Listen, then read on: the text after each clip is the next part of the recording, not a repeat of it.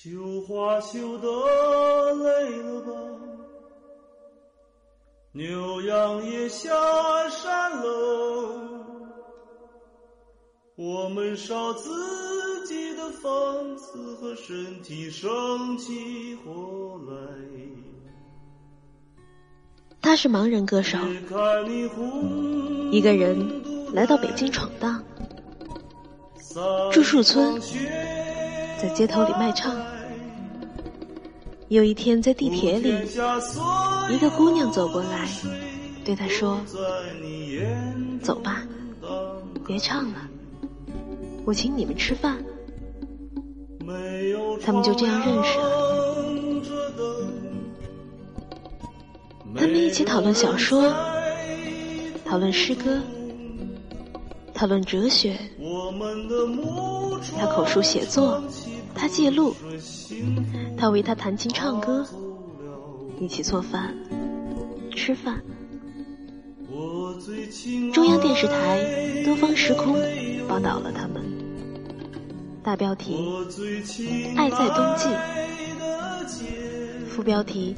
一个盲人和一个女大学生的爱情故事，被他家里人发现，他妈妈找了个律师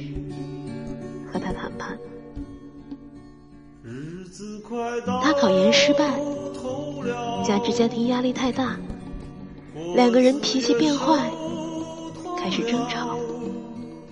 最后他们决定暂时分开，于是他孤身一人。去了西藏。路过银川的时候，他住体校，经常用磁卡电话打电话给他。半夜走廊里的公用电话响起，他都会摸出去接。他以为会是他的电话，但从西藏回来，他们还是分开了。他后来考取了北大的研究生，然后是结婚，做出版。虽然两个人有交叉的好友，但没有再见面，互相也不见了。他为这段感情写了首歌，叫《不会说话的爱情》，所有的疼痛都化为歌里的那一句。我们最后一次收割对方，从此仇深似海。他叫周云鹏。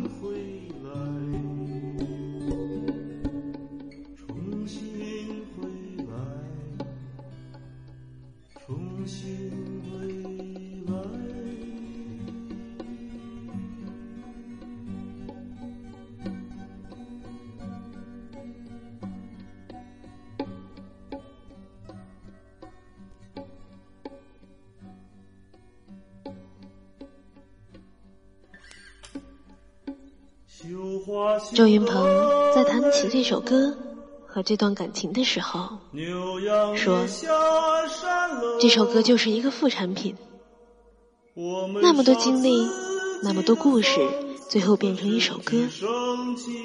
但他们的目的并不是变成一首歌，他们是没办法。你要知道，那些经历是为了一首歌，你非气死不可，你才不愿意去写。”你会想，别写那首歌了，宁愿好过一点。都是阴差阳错，一种情绪，沤着，排泄不掉。有关爱情，他又说：“我后来觉得，爱情都是天意，它跟疾病、绝症一个道理，你没法争取，也没法预料。”他什么时候来，什么时候不来，他是完全不可知的。每次爱情都是一个特例，你没法去总结一个规律。也许就是期待更好的人到来，期待更美的人到来吧。小何说。这首歌有一种作为人的宿命感。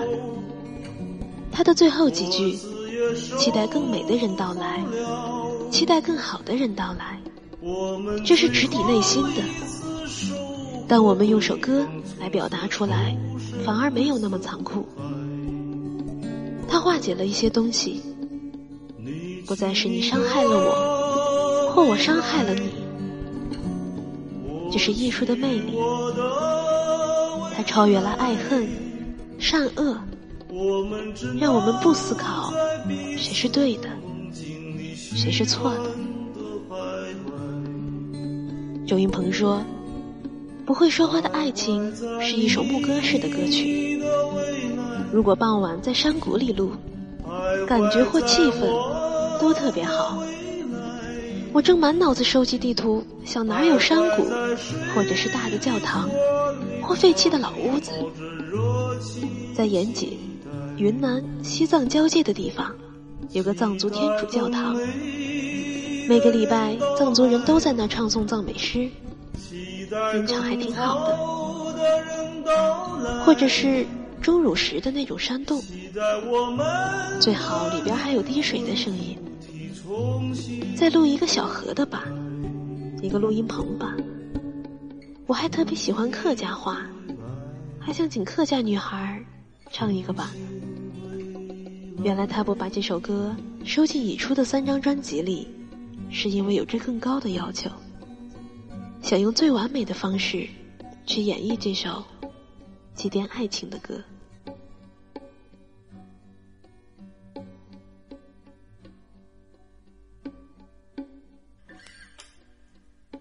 绣花绣得累了吧？牛羊也下山喽，我们烧自己的房子和身体，生起火来。解开你红肚带，撒一床雪白，普天下所有的。水都在你眼中荡开，没有窗亮着灯，没有人在途中，我们的木船唱起歌，说幸福他走了。我最亲爱的没有，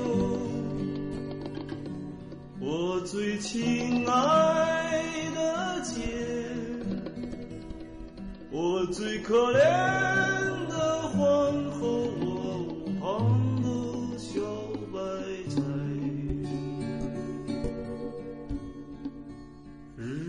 快到头了。果子也熟透了，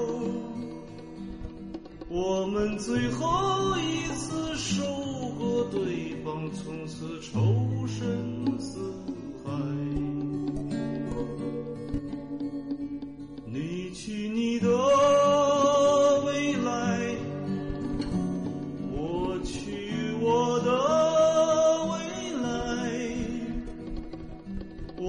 只能在。彼此的梦境里虚幻的徘徊，徘徊在你的未来，徘徊在我的未来，徘徊在水里火里汤里冒着热气气。